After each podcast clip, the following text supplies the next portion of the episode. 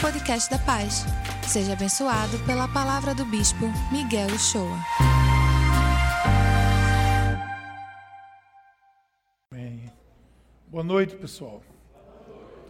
Hoje nós estamos, hoje é um dia muito especial no calendário da Igreja Cristã. Hoje nós estamos celebrando o dia de Pentecostes. Dos, eu, eu diria que é um dia muito especial e que às vezes passa como desapercebido em boa parte das tradições cristãs, mas juntando com o Natal, o nascimento de Cristo, a ressurreição de Jesus, eu diria que o dia de Pentecostes forma o tripé das três datas talvez mais importantes da nossa fé. E nós vamos ver por que isso é tão importante. Hoje nós estamos decorados de vermelho, por isso está tudo vermelho aqui. Ó. Quer ver? Apaga aí esse salão aqui. Deixa aqui para você ver como vai ficar bonito. Tudo vermelho aqui. Ó. Vai, apaga aí. Olha, vê só. Olha, tudo vermelho. Vamos deixar assim um pouquinho? Vamos deixar assim, bora. Fica mais. Não, ali pode ficar aceso, mas o vermelho está tá bonito. Eu estou achando bonito esse vermelho.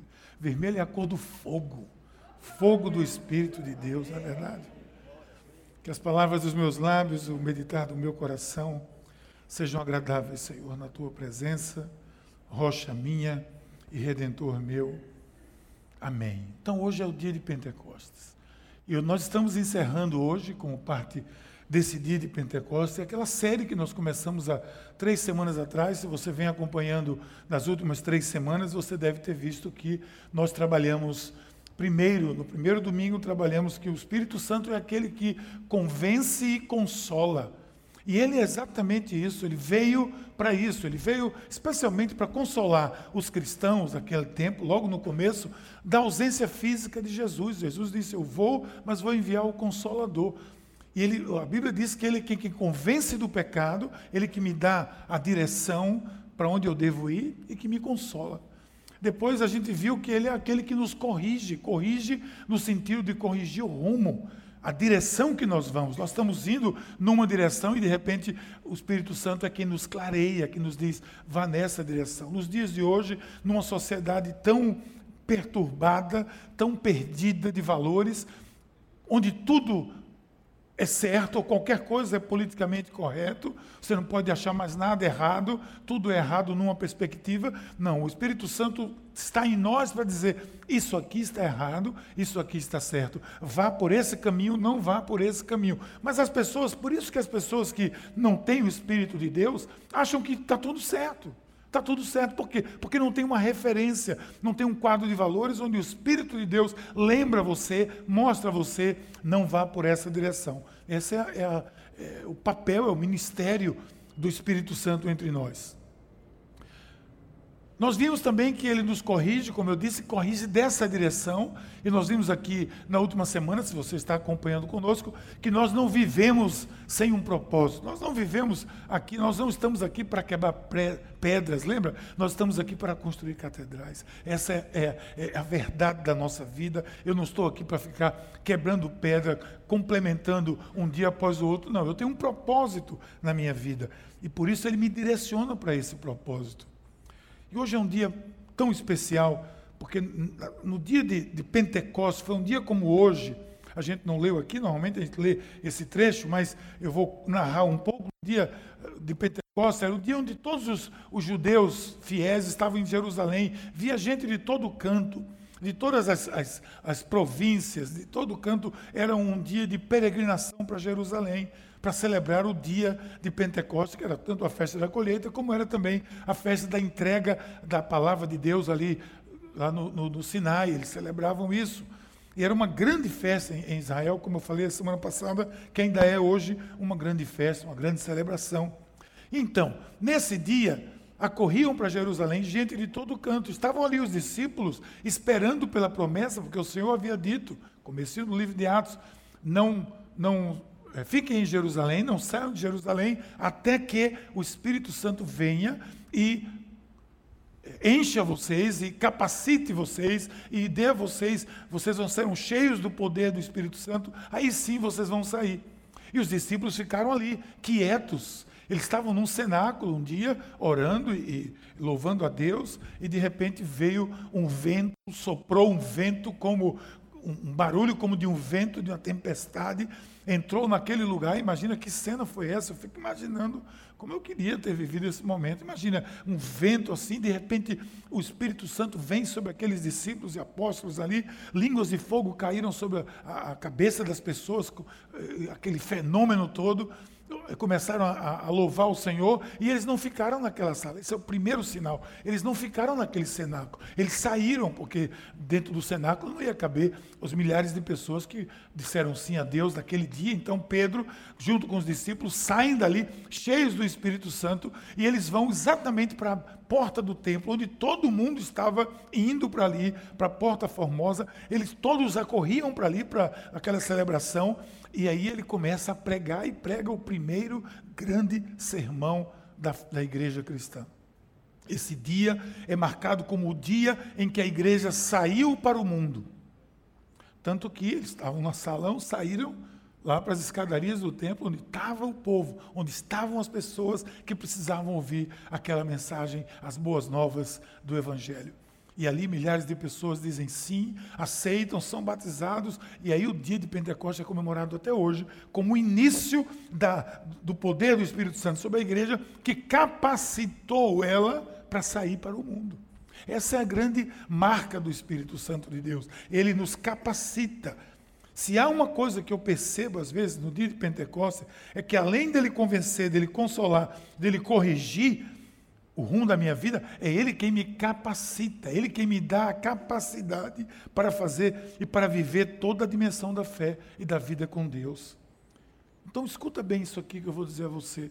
Não há, escute isso, não há nenhuma possibilidade, não há verdadeiro cristianismo, não há fé cristã verdadeira, dissociada do poder do Espírito Santo, da presença de um relacionamento com Deus aquecido pelo Espírito Santo de Deus, cheio pelo Espírito Santo de Deus, motivado pelo Espírito Santo de Deus. Porque a palavra diz que ele é o Paráclitos, é aquele que está do nosso lado, é aquele que está conosco em qualquer momento, em todo o tempo, nos consolando, nos convencendo, nos corrigindo.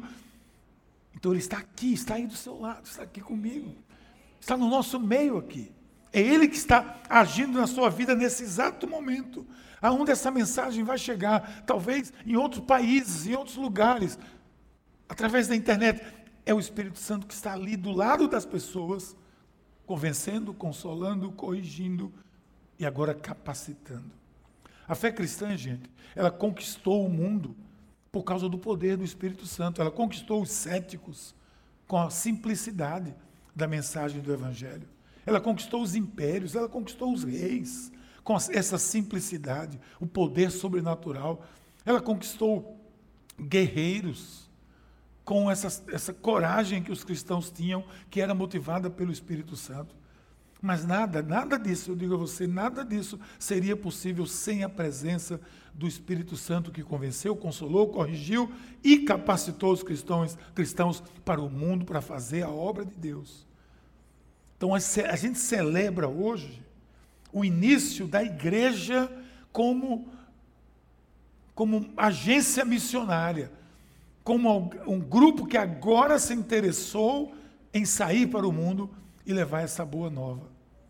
Então eu quero mostrar a você, eu quero que você saia daqui hoje convencido de que Ele pode lhe capacitar, que é Ele que vai lhe capacitar.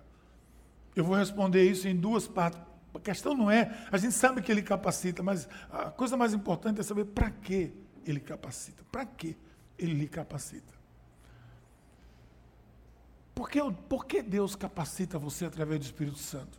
Tem uma razão. Não é simplesmente vai capacitar e pronto. Tem uma razão. Eu quero mostrar essa razão a você. Em, eu vou mostrar aqui em duas partes. Inicialmente, eu, eu, eu entendo muito claramente que ele nos capacita para discernir para termos sabedoria, para termos entendimento. Primeira coisa. Porque por nós mesmos, nós temos dificuldade disso. Você sabe disso. Por nossa própria capacidade, nós vamos encontrar dificuldade. Então veja bem, antes de tudo, é isso que eu preciso receber de Deus. Qualquer cristão precisa disso para ter uma vida abençoada, uma vida vitoriosa, uma vida próspera. Tudo bem, mas eu preciso de sabedoria, de entendimento, de discernimento na minha vida. Se eu não tiver isso, eu não dou nenhum passo que seja frutífero na minha vida, como cristão ou como cristã. Eu sei que tem muita gente, e tem mesmo, que busca muito o Espírito de Deus para receber algum tipo de poder, alguma maravilha. Mas a palavra de Deus diz uma coisa diferente. Ela diz assim: e esses sinais, fala de vários sinais, seguirão aqueles que creem. O que a gente vê às vezes é que os que creem estão atrás dos sinais, não é verdade? A coisa se inverte. Onde é que tem um sinal aí? Eu vou atrás. Onde é que tem uma igreja do mistério? Já viu isso? Para que mistérios? Se tudo tem que ser revelado. Você chega junto de alguém assim, ah, isso é mistério. Eu quero saber de mistério. Jesus revela tudo. O Espírito de Deus me revela tudo. Aí eu fico aí atrás de mistério, aí você vai num, num lugarzinho aí que tem uma pessoa que chega junto de você e diz, oh, mas isso é mistério, viu? Que mistério, coisa nenhuma. A palavra de Deus vem para revelar, o Espírito de Deus vem para revelar, vem para dizer, vem para mostrar e apontar o caminho. Acorda para Jesus, povo de Deus, você que está me escutando pela internet. Então os sinais seguem aqueles que creem, que somos eu e você. Nós temos que viver com discernimento, com sabedoria, com entendimento e também com poder e outras coisas mais, para que os sinais nos sigam. E não que nós vamos ficar seguindo atrás de sinal, o que é muito comum hoje. Aliás, teve um sujeito que tentou fazer isso. Ele ficou tão impressionado com os sinais que ele foi atrás. Olha o que diz o texto aqui. Lembra do, do, do mágico Simão? Pediu isso. Olha o que ele disse. Quando Simão viu que pela imposição de mãos dos apóstolos se dava o Espírito Santo, veja que cena. Os apóstolos estão lá, aí eles vão orar pelas pessoas, as pessoas ficam cheias do Espírito Santo. Aí ele ofereceu dinheiro. Ele disse: Me dê também a mim esse poder, para que aquele que sobre sobre aquele quem eu impuser as mãos, receba também o Espírito Santo. Que sujeitinho esse. Ele queria comprar o poder do Espírito Santo. Ele queria comprar a presença de Deus. Ele queria adquirir isso. Se você for seguindo aqui, é, a Bíblia diz que Paulo deu, deu um carão nele. Eu acho que só não chamou ele de filho do cão mas chamou ele de tudo, trapaceiro, sem vergonha. Como é que você vem para aqui para querer comprar o poder de Deus? Mas tem gente que não está comprando com dinheiro, mas está atrás de alguma, de alguma maneira para que esse poder caia na tentação de fazer o mesmo. De atrás desse poder, para que esse poder possa lhe dar alguma coisa lhe dar algum benefício, lhe dar alguma fama, lhe dar algum valor, lhe dar algum conhecimento das pessoas, lhe dar algum, alguma coisa próspera, etc, etc, etc, etc. Que vocês já sabem. Assim como ele, muita gente cai nessa tentação. Mas veja o que a profecia de Isaías, que foi lida aqui por Braulio, diz. O Espírito do Senhor, o Espírito do Senhor repousará sobre o Messias, sobre Jesus. Olha o que ele diz. Sobre ele, o Espírito que dá sabedoria, entendimento, o Espírito que traz conselho e poder, conhecimento e temor ao Senhor. Esse é o Espírito de Deus. Olha o que ele traz: sabedoria, entendimento, conselho, poder, poder é capacidade, espírito que dá conhecimento e dá temor ao Senhor. Ora, Veja o que você primeiro tem que buscar. É a primeira capacitação que o Espírito Santo nos dá, é isso. Porque sem isso, gente, a gente não dá nenhum passo que seja frutífero. Sem isso a gente não discerne o bem do mal. Sem isso a gente não entende o certo do errado. Sem isso a gente não sabe quando fazer e quando não fazer. Sem isso a gente não sabe dar um conselho e receber um conselho. Sem isso a gente não vive a vida cristã de nenhuma maneira. A gente vai viver como uma vida pagã, como outro qualquer, se não houver isso. Existia um homem que foi considerado o homem mais sábio do seu tempo. Ele foi alvo de um momento com Deus muito especial. Olha o que aconteceu. Naquela noite, Deus apareceu a Salomão e disse: Peça-me o que quiser e eu lhe darei. Olha, gente, vem cá. Eu fico pensando nesse momento, sinceramente. Eu estou em Candeias, aí o Senhor aparece a mim e diz assim: peça o que você quiser. Eu fico pensando, o que é que eu pediria? Eu, Miguel, o que é que eu pediria? Eu não quero nem pensar. Eu tenho medo de pecar só em pensar. Ele diz, o que é que você quer?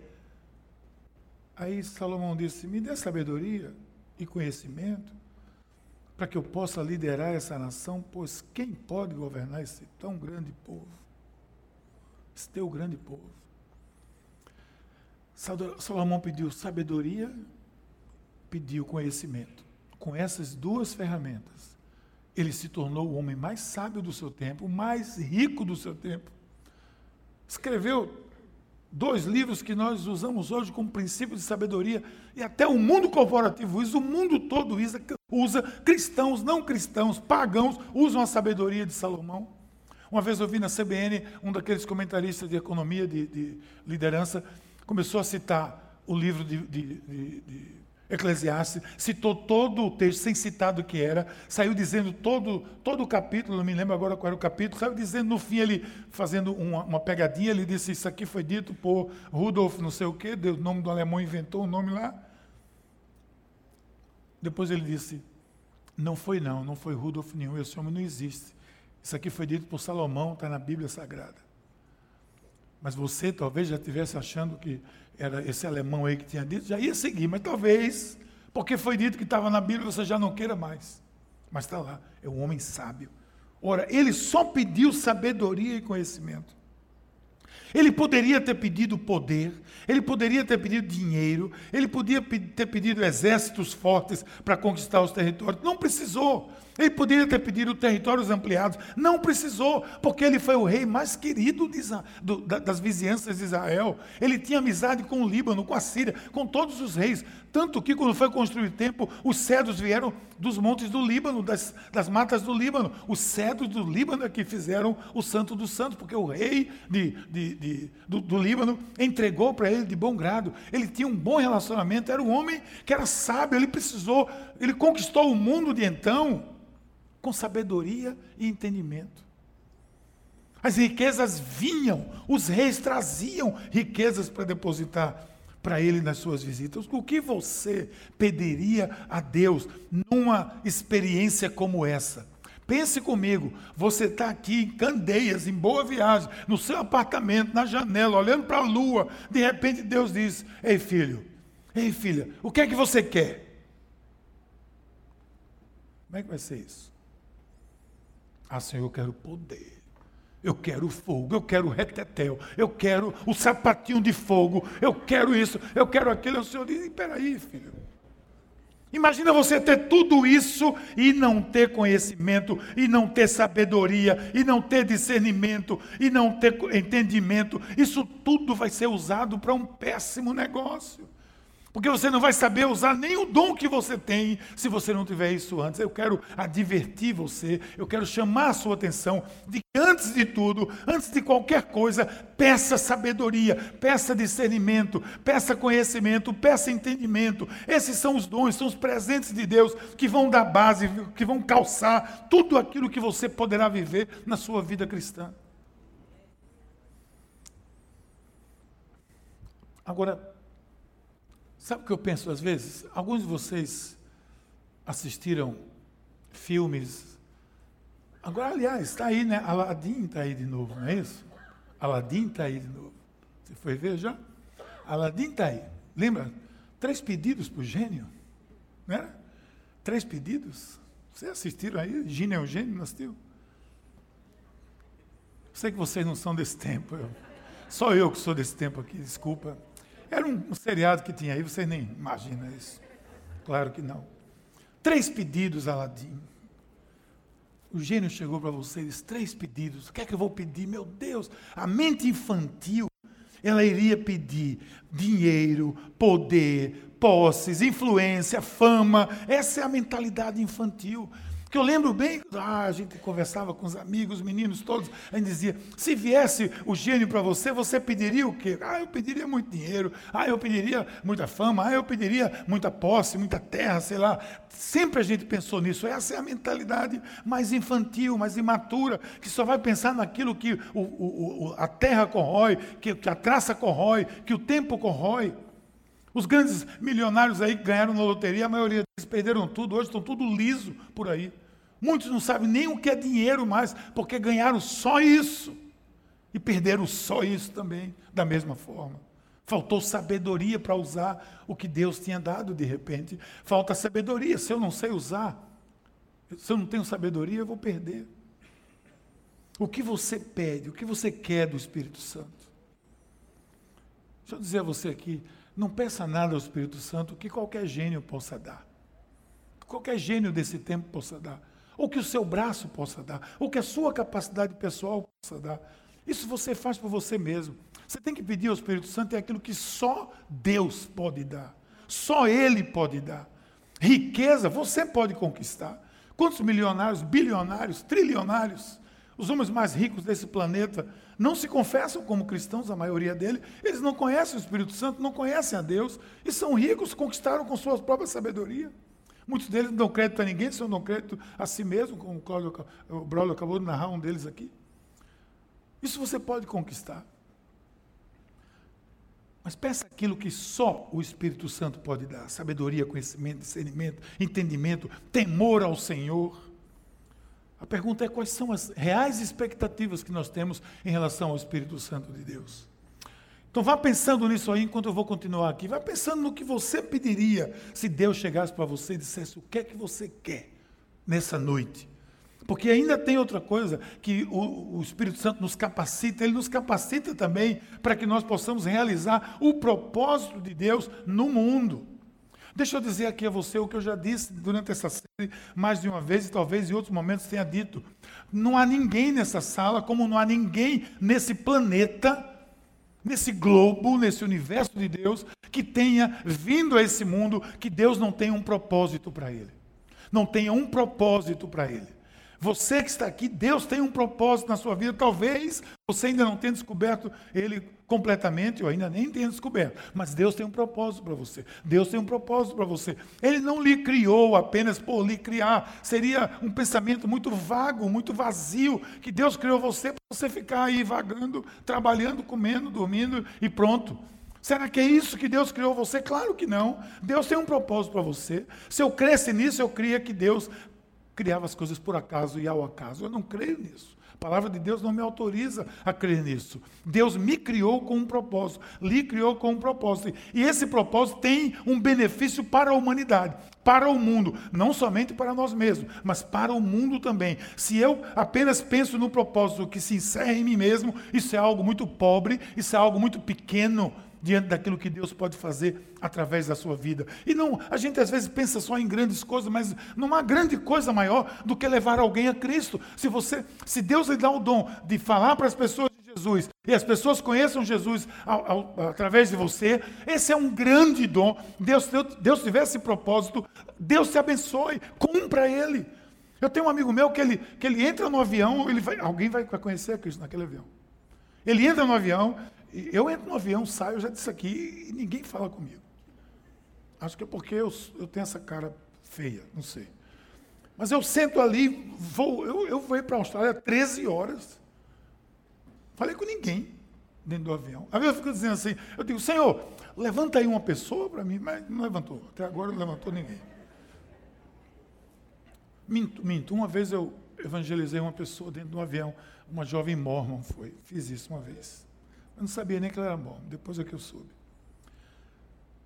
Tem gente que é assim, né? Que se Deus é assim com você, o cara pega um avião daqui para João Pessoa, ele coloca o plano da salvação todinho, chega lá, faz a oração de decisão e já indica uma igreja.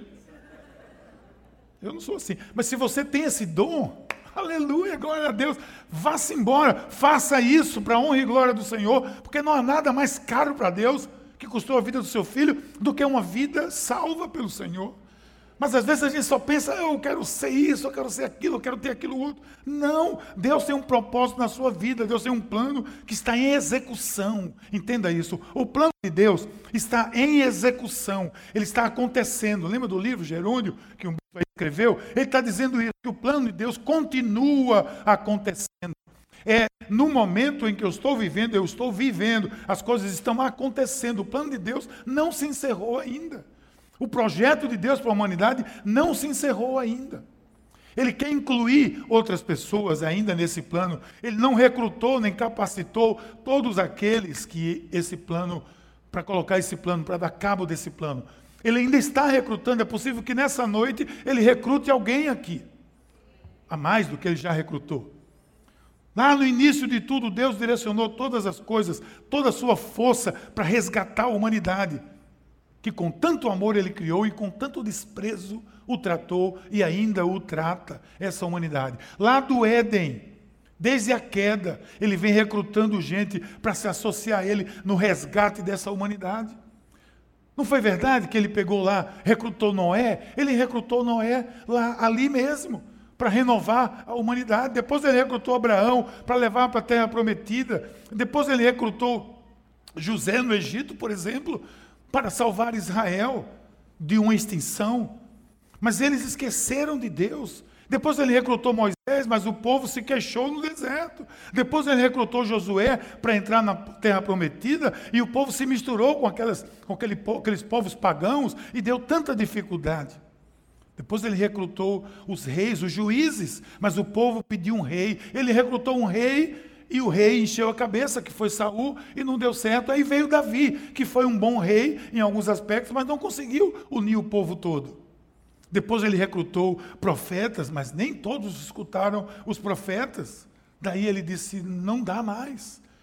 Ele recrutou o próprio filho, chamou o próprio filho, que veio para a nossa salvação, que veio ele mesmo, o próprio Deus, na pessoa de Jesus Cristo. Daí ele recrutou o seu filho. Mas antes de subir ao céu, esse filho, Jesus Cristo, antes de ser assunto aos céus, disse: Não saiam de Jerusalém. Não saiam de Jerusalém. Porque ainda vai vir sobre vocês o Espírito Santo de Deus. E eu vou, e Ele é que vai encher vocês de poder. Vocês receberão poder para falar de, de, de, do Evangelho, das boas novas em Jerusalém, em Samaria, na Judéia e até os confins da terra, que hoje é Jabotão dos Guararapes.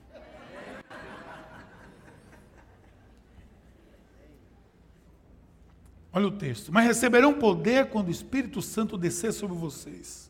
E serão minhas testemunhas em todos os cantos.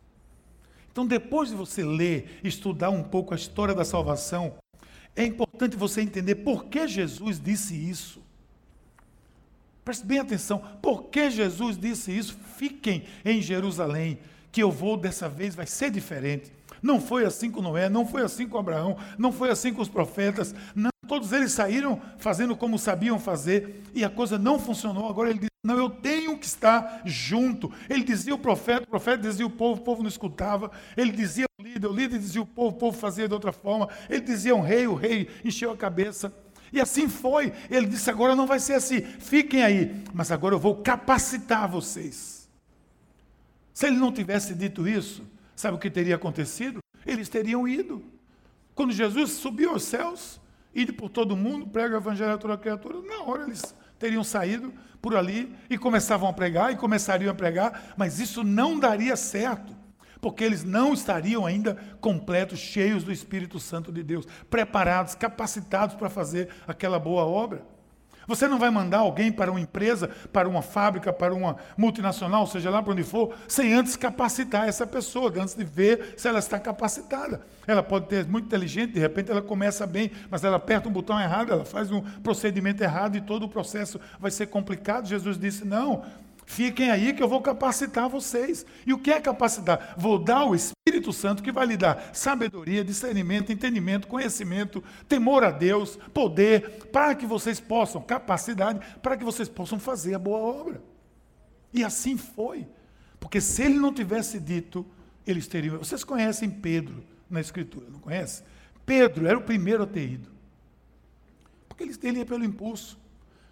Mas foi Pedro que negou Jesus, foi Pedro que disse não três vezes, foi Pedro que disse que morria por Jesus e logo, logo estava dizendo que não conhecia ele. Os discípulos não estavam prontos ainda, apesar de três anos com, com Jesus, apesar de estar com ele.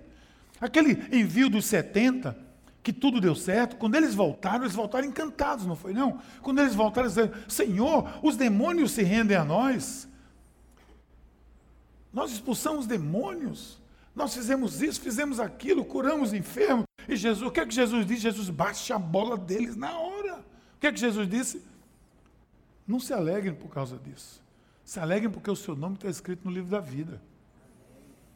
É o maior treinamento que Jesus deu, porque aquilo foi só um treinamento, porque a obra começou agora, aquilo foi o estágio. A obra começou agora, quando o dia de Pentecostes, quando ele disse: Agora vocês estão prontos, vão. E eles foram. E eles foram de maneira que o mundo conheceu a verdade do Evangelho, da palavra de Deus, pelo poder do Espírito Santo. Não foi pelo braço nenhum daqueles homens que, por mais que tivessem capacidade, não eram homens que poderiam convencer essa mensagem. Essa mensagem estranha, essa mensagem louca, no bom sentido, que o próprio Paulo diz que é loucura para os homens, mas é sabedoria de Deus. Gente, a mensagem do Evangelho chegou no mundo grego, no mundo romano, no mundo helênico, das filosofias, mas foi um judeu, a mensagem era essa: um judeu que morreu lá na Palestina, num território ocupado pelo Império Romano. Foi isso que aconteceu. Imagina você, um grego helênico, está lá na, na, Grécia, em Corinto, em algum lugar daquele, em Atena, e de repente chega um, um, um tagarela lá falando, como alguns chamaram Paulo de tagarela que esse tagarela está falando aí, o que é que ele está dizendo? Que um judeu morreu entre dois ladrões, entre dois ladrões, veio para me salvar, isso não, não ia colar. Não podia colar se fosse apenas uma mensagem humana, se fosse uma mensagem de pensamento positivo, se fosse uma mensagem dessa qualquer, isso nunca iria colar, nunca iria colar. Mas não foi. Essa mensagem, ela estava encharcada do poder do Espírito Santo, porque aqueles que estavam levando essa mensagem, que era loucura para os homens e era sabedoria para Deus, como diz Paulo aos Coríntios, estava encharcada do poder do Espírito Santo. Aqueles homens e mulheres que estavam com, compartilhando isso eram homens cheios do Espírito Santo. Assim foi. Dessa vez deu certo. Por quê? Porque agora eles estavam capacitados pelo Espírito Santo de Deus. Espere, você vai receber capacitação adequada para fazer tudo o que eu preciso que você possa fazer. Dessa vez deu certo. A partir daí começa a igreja missionária, a obra de Deus começa. Aí a igreja missionária nasce. Você, você imagina, você, você já pensou comigo? Pensa comigo aqui. Muitos desses lugares que ele foram, a maioria desses lugares, eles começavam nas sinagogas, mas saíam das sinagogas. Esse povo sequer tinha um conhecimento racional da religião judaica, não tinha nenhum pano de fundo da religião judaica. Que tinha o Messias que devia vir, nem isso tinha. Mas a mensagem chegou no coração de cada um deles. A graça abundou logo nos primeiros dias depois de Pentecostes. Por isso que o texto que Braulio leu aqui em Atos hoje diz assim: Certo dia, Pedro e João estavam subindo ao templo na hora da oração, às três horas da tarde. Estava sendo levado para a porta do templo chamada Formosa, um aleijado de nascença, que ali era colocado todos os dias para pedir esmolas aos que entravam no templo. Vendo que Pedro e João iam entrar no pátio do templo, pediu-lhes pediu esmola. Pedro e João olharam bem para ele então Pedro disse: Olhe para nós. O melhor olhou para eles com atenção, esperando receber deles alguma coisa. Disse Pedro: Não tenho prata, não tenho ouro, o que eu tenho eu lhe dou. Em nome de Jesus, ande. Segurando pela mão direita, ajudou a levantar-se e imediatamente os pés e os tornozelos do homem eh, ficaram firmes e ele andou. Essa foi a primeira obra, esse foi o primeiro momento especial de publicamente que houve uma manifestação com tal poder, com exceção daqueles primeiros momentos, ou que Jesus tenha feito. Foi a primeira vez que os seus discípulos, publicamente, num momento como esse, foram cheios do poder para fazer uma obra como essa. E quando aconteceu isso? Logo depois que eles foram capacitados para isso. Mas eles tiveram entendimento, eles discerniram, eles tiveram conhecimento, eles tinham conhecimento, eles tiveram discernimento, tiveram sabedoria, porque quando ele viu aquele homem, eu fico imaginando Pedro subindo ali, aquele homem olhando para ele, pedindo uma esmola, eu acho que eles não tinham mesmo dinheiro, que eles já estavam quebrados, né? Já, Jesus já tinha subido, não estava mais fazendo vaquinha nenhuma. Eles deviam estar liso mesmo, deviam estar sem dinheiro. E eles disseram sinceramente, não tenho. Eu imagino que o homem já tirou o olho deles. Como às vezes você não tem dinheiro para dar para alguém, a pessoa já tira a vista de você. Tanto que o texto diz, aí Pedro diz, ei, olhe para mim. Por que Pedro disse, olhe para mim? Porque ele já devia estar tirando a vista dele, provavelmente. Você não tem dinheiro, não tem ouro, não tem prata. Olhe para mim. Eu não tenho mesmo, não. Mas o que eu tenho eu lhe dou. Daí ele vem com a manifestação do poder do Espírito Santo. Essa foi essa grande primeira. Agora a coisa era outra. Agora havia poder de Deus e assim havia sabedoria para ser estratégico, discernimento para saber o que dizer, coragem, ousadia para enfrentar a oposição romana, a oposição judaica. Se você fizer uma breve pesquisa, um simples estudo bíblico sobre o comportamento desse grupo após a morte de Jesus, a ressurreição e com o Pentecostes, você vai ver como eles foram impactados. Depois da morte, eles ficaram aterrorizados, eles se esconderam. Depois da ressurreição, eles ficaram espantados, porque Jesus apareceu. Mas depois de Pentecostes, eles ficaram ousados. Ousados, porque eles foram capacitados. O Pentecostes foi o grande estopim da força, do poder da igreja e dos cristãos. Agora o mundo se tornara o campo missionário. Por isso que John Wesley colocou o mundo é minha paróquia, porque agora o mundo se tornara o campo missionário. Jerusalém, Judéia, Samaria e até os confins da terra, isso funcionou ainda no tempo deles, porque nos primeiros anos, 200, 300 anos da fé cristã, a fé cristã tomou conta, ou pelo menos foi apresentada a todo mundo conhecido da época. As palavras desses homens, os testemunhos ganharam um poder impressionante. A sabedoria conquistava as autoridades, a resiliência impressionava os líderes, a certeza de que era a missão deles os levou aos quatro cantos da terra. Para falar desse judeu que morreu numa cruz, junto com dois ladrões, e não conseguiu salvar, pelo menos não, não salvou até a sua própria vida. Morreu com eles, mas agora ele vai salvar a sua. Somente o Espírito de Deus, somente um poder sobrenatural pode levar essa mensagem ao conhecimento de alguém. Só o poder sobrenatural. Nada racionalmente seria fácil de interpretar isso. Essa mensagem é o que Paulo diz ser loucura para os homens, mas é sabedoria para Deus. Agora eu quero perguntar novamente para cada um de nós aqui hoje: o que é que você vai pedir a Deus hoje? No dia de Pentecostes, serão as mesmas coisas que qualquer braço, qualquer gênio pode dar. O que é que você escolhe? Quer se capacitar? Capacitar para sermos homens e mulheres de Deus, que Ele planejou que nós fôssemos. Porque você só vai ficar bem, presta atenção nisso. Oh, deixa eu dizer a você, filho e filha, presta atenção. Você só vai encontrar felicidade quando você descobrir a razão da sua existência. Você só vai descobrir a razão da sua existência quando você descobrir o propósito de Deus para a sua vida. Me incomoda ver tanta gente por aí com frases de efeito que são muito bem colocadas, mas que são raras e até baratas. Recentemente eu escutei uma frase de alguém dizendo assim, um desses que anda por aí sacudindo gente para todo canto diz assim: os dois dias mais importantes da sua vida foi quando você nasceu e quando você descobriu o propósito. Muito bem, está incompleto. Está incompleto. Porque o propósito de, da sua vida você só encontra quando você descobriu o propósito de Deus para a sua vida. Porque foi Deus que Ele criou, não foi você que se criou. Não encerre em você. Não é você que diz qual é o propósito da sua vida. Não é nenhum coach, não é nenhum desses homens que fala por aí que vai dizer qual é o propósito da sua vida. Somente Deus, só Jesus Cristo no poder do Espírito Santo vai convencer você e vai dizer a você qual é o poder, qual é o propósito da sua vida. Se há um propósito na sua vida, é Deus que sabe. Ninguém, não aceite que ninguém diga. Só Jesus Cristo pode dizer isso a você. Creia nisso. É bom botar um, um som aqui nesse negócio. Está falhando tudo aqui hoje. Isso é o demônio que está querendo.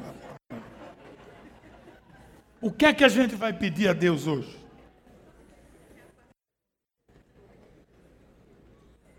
Decida hoje o que é que você quer fazer para Deus. Uma vida sua disposição, à disposição de Jesus, para fazer a obra que Ele reservou para que você fizesse. Não deixe ninguém tomar o seu lugar. Deus tem um propósito para você. Se você ficar adiando esse propósito, ficar adiando essa sua decisão, Deus vai colocar alguém para fazer e vai esperar que você resolva e vai convencer você em outro momento. Mas eu não quero dar a parcela que me cabe nesse mundo, dada por Deus, para ninguém. É minha. Eu tomo posse dela e eu quero seguir nesse propósito que Deus colocou para minha vida. Não é Braulio que vai ser Miguel, é Miguel que vai ser Miguel e Braulio vai ser Braulio. Eu não quero que você seja eu, eu quero que você seja você e que eu seja eu, tá certo? Então assim é. Mas se você não quiser ser Braulio, se você ficar adiando, não quiser ser o Braulio, ou a, a Patrícia, ou o João, que Deus quer que você seja, vai ficar batendo biela e Deus não vai fazer a obra na sua vida, porque você não vai permitir. Mas se você abrir o seu coração e disser, me encha com o seu espírito, eu quero conhecer o propósito que o Senhor tem para a minha vida, peça que o Espírito Santo vai dar a você. Agora ele vai dizer a você: você tem que ter sabedoria, você tem que ter entendimento, você tem que ter juízo, porque eu quero dar o propósito da sua vida para alguém que possa executar esse propósito e não que vai fazer besteira por aí com aquilo que eu der. Por isso que antes de tudo, eu vou voltar ao, ao, começo agora, antes de tudo tem que vir sabedoria, antes de tudo tem que vir juízo, tem que vir entendimento, tem que vir discernimento, para quando eu receber esse poder, que o bago Simão queria, eu não queira comprar, eu não queira ter somente para ter, ou para o meu próprio bem querer. Até rimou. Decida hoje o que é que o Espírito Santo de Deus vai fazer na sua vida. Não deixe, não passe o seu chamado para outro, o seu chamado é seu, só seu. Clame. Peça capacitação, que no dia de Pentecostes ele vai lhe dar, hoje, em nome de Jesus. Vamos orar. Eu quero orar agora. Senhor, Pai querido, é, é, assim, Senhor, nesse momento, é assim que a gente quer que tu venhas em poder sobre nós, sobre a tua igreja, sobre o teu povo, para que nós possamos ser ungidos, cheios, capacitados, com discernimento, possamos receber aquilo que tu tens para nós, Senhor, aquilo que a tua igreja precisa para avançar mais e mais. Pai, enche os nossos corações, enche o nosso espírito Enche os teus filhos da tua graça, do teu poder nesse momento, Senhor. No dia de hoje, que seja um marco nas suas vidas, que chegando em casa, eles possam, todos nós possamos ter um momento contigo hoje, Senhor. Onde a gente possa eh, ter um divisor de águas na nossa vida. Nos ajuda, Senhor, nisso. Não deixa passar mais um Pentecostes sem que nós estejamos mais e mais cheios do teu Espírito, em nome de Jesus. Vou pedir que você fique de pé, que nós vamos adorar o Senhor com uma canção, que você pode fazer dessa canção a sua oração. Faça dessa canção a sua oração, que ela vai preencher muito aquilo que Deus quer falar com você hoje. E aí, curtiu essa palavra? Aproveite e se inscreve para receber semanalmente nosso podcast. Nos segue também nas redes sociais, no perfil Somos Pais. E se mora perto de uma de nossas extensões, vem nos visitar. Até o próximo!